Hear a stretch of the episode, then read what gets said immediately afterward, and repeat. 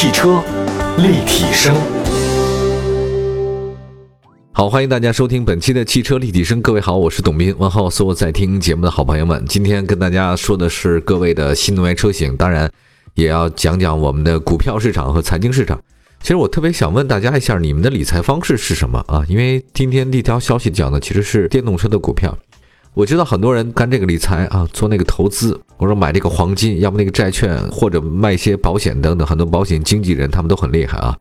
但是我在想一件事啊，那天我看了一个我比较喜欢的一个硅谷的投资人，在国内不是很大众的一个人，叫吴军，曾经在谷歌待过一段时间啊，后来呢又去了咱们国内的一些腾讯啊，还有包括其他一些公司都做过，做的还不错啊，是一个物理学家，同时呢他也是一个投资人。他写了一本书，里面他就分析了一下啊，其实全世界人民大概有几种不同的投资方式啊，好像说到后面，大概只有投资股票市场可能是比较靠谱的。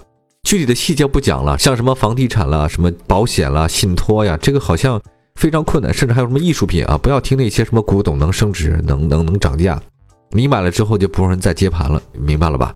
好吧，我们先说一下这个股票市场啊，这个如果你要买的小鹏汽车股票的话，真的是赚翻了。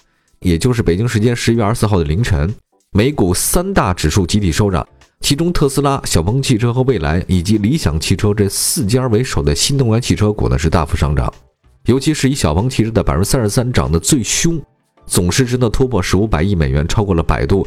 哇，这个厉害了！百度市值多少呢？百度市值才四百多亿美金，那么这个小鹏汽车呢就五百多亿美元了。那我想问一下各位亲爱的听众朋友们，你们觉得小鹏汽车有名还是百度有名呢？那肯定是百度有名。那么小鹏汽车涨这么凶，这怎么算呢？那么据了解呢，为什么会涨？是因为在十一月十二号，小鹏汽车公布了二零二零财年的第三季度财务数据。根据数据显示，第三季度总销量呢是八千五百七十八台，同比增长百分之两百六十五点八。总收入呢是十九点九亿元，约合美元是二点九三亿美金。这个同比增长百分之三百四十二点五。值得一提的是，在第三季度，小鹏汽车呢还首次实现了一个正向的毛利率，哈，这大家可以关注一下，就挣钱了嘛。在交付量方面，小鹏汽车第三季度刚才说了，总交付量还不超过万台，啊，才八千多。您觉得卖的少吗？是挺少的，但你分谁比啊？你这个人比人气死人，货比货得扔。它跟自己去年同期的两千三百四十五台，就二三四五台，增长了百分之两百六十五点八。就是你不要老跟别人比啊，你要跟自己比。其实你每天进步一点点就好。其中呢，这个小鹏汽车 P7 在第三季度交付量达到了六千两百一十台，并且有百分之九十八的用户选择了二点五或者三点零的车型 X Plant 那个车型啊。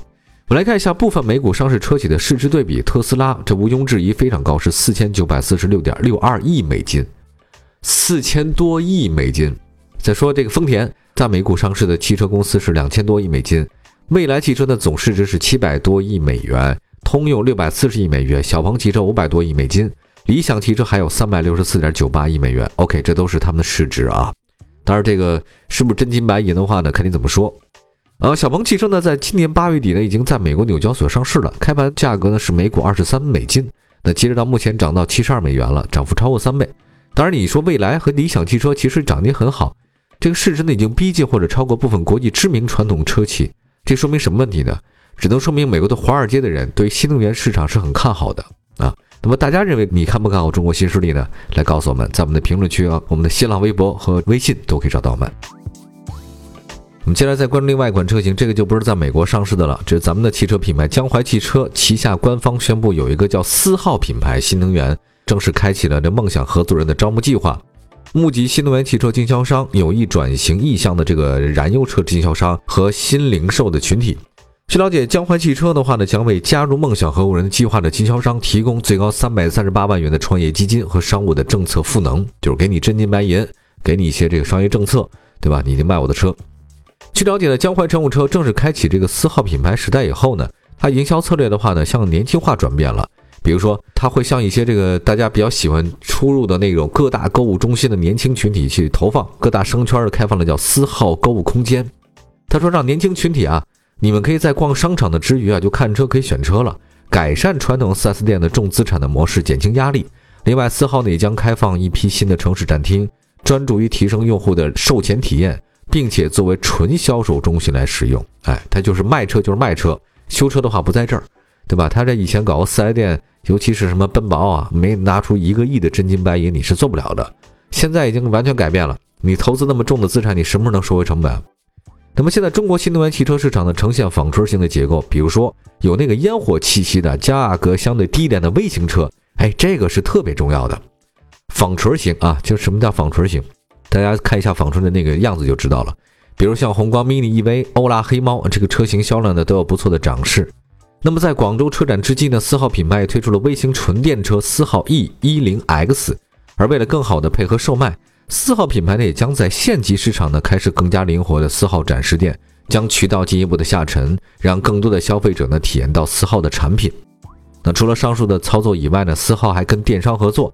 那么线下呢，你可以到这个哎我们电商的实体购物广场里面来体验。那么线上的话呢，也可以通过电商平台来买卖呀。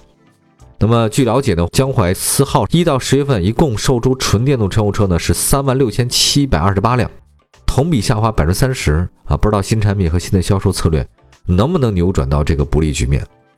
我们刚才说到了四号这个品牌，它可以在一些商场呢放一些城市展示店。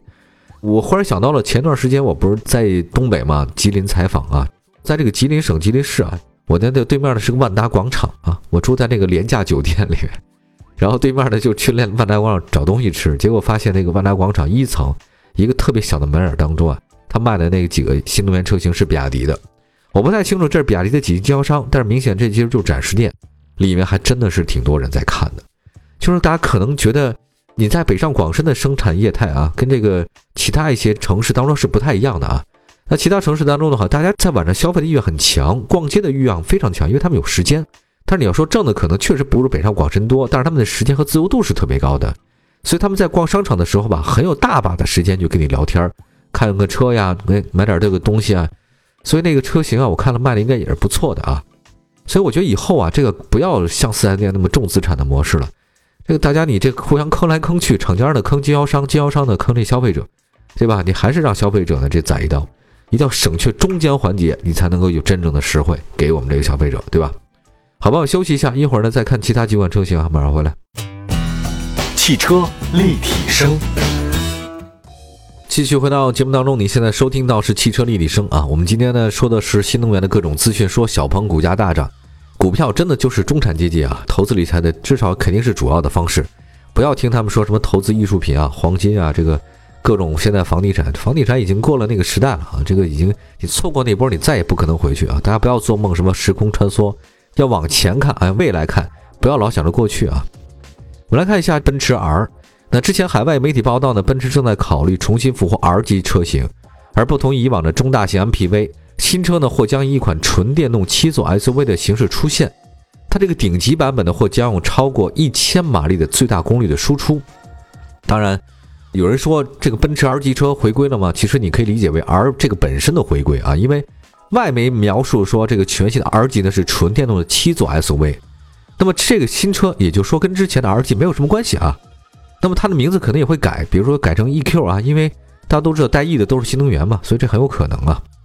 另外说一下这个未来将回归的奔驰的 SUV 车型，这个 R 级的跟别人不太一样的，它可能会基于奔驰的 EQ 系列的 EVA 平台打造，那就是新能源车型，三电机驱动，最大功率一千马力。哇，如果是三电机功率的驱动的话，最大功率超过一千马力，哇，这个确实是很强啊，一千匹马拉着你跑。当然，这个通过电动机来获得大马力，其实比压榨汽油机要容易得多。当然，你要说形成这个数据不难，你汽油机的话呢，你再增加多少你才能往上，这太难了。但是电动的话就还是比较容易的啊。我们来看一下这个 R 级车吧，这个大家就是奔驰的经典车型啊，算是成功人士的一个保姆车的首选。那么诞生在2005年，定位的主打豪华的中大型七座大的 MPV 车型。有趣的是呢，这个奔驰曾经的推出过基于 R 级的高性能的版本车 R63 AMG，哇，搭载的这个什么 V8 发动机，峰值扭矩六百三十牛米，最大功率五百一十马力等等等等。如果说它真的是来个新能源车的这个奔驰 R 的话，哇，这个我觉得是一个暴虐的穿着西装的斯文野兽，因为它这个大型 MPV 大家知道是比较 P 三 Love 的，但是它那个马力能到一千马力，哇，这个。确实让我不太能够想象出来，踩下电门的那一刻你的感觉是什么啊？好，我们再来看下一个磷酸铁锂电池的事儿啊。呃，磷酸铁锂迎来年内首次涨价了。江西的治理科技呢，在十月十九号发布了一个价格调整说明书。说呢，从十月十九号起呢，磷酸铁锂的订单价格每吨上涨一千块钱。那么，另外根据一些消息讲呢，就是十月中旬以来，磷酸铁锂正极企业的发函说涨价，目前就是每吨的话上升了大概两千多块钱吧。这个是平摊到每个车型上的话呢，你可能看不出来，但是呢，价格肯定还是普涨，不可能跌了。另外，中汽协的发布的数据显示，十月份磷酸铁锂电池共计装车辆呢是同比增长百分之一百二十七点五，环比上升百分之三点五，这个是磷酸铁锂电池连续三个月同比增长翻倍。那么，业内人士认为。目前磷酸铁锂电池的安全性和低成本啊，还有包括这个高续航，都推动了磷酸铁锂电池来一波推啊！这个，这个分析师认为，随着补贴退坡，技术水平升级，未来磷酸铁锂电池的占有率有望追平三元锂电池。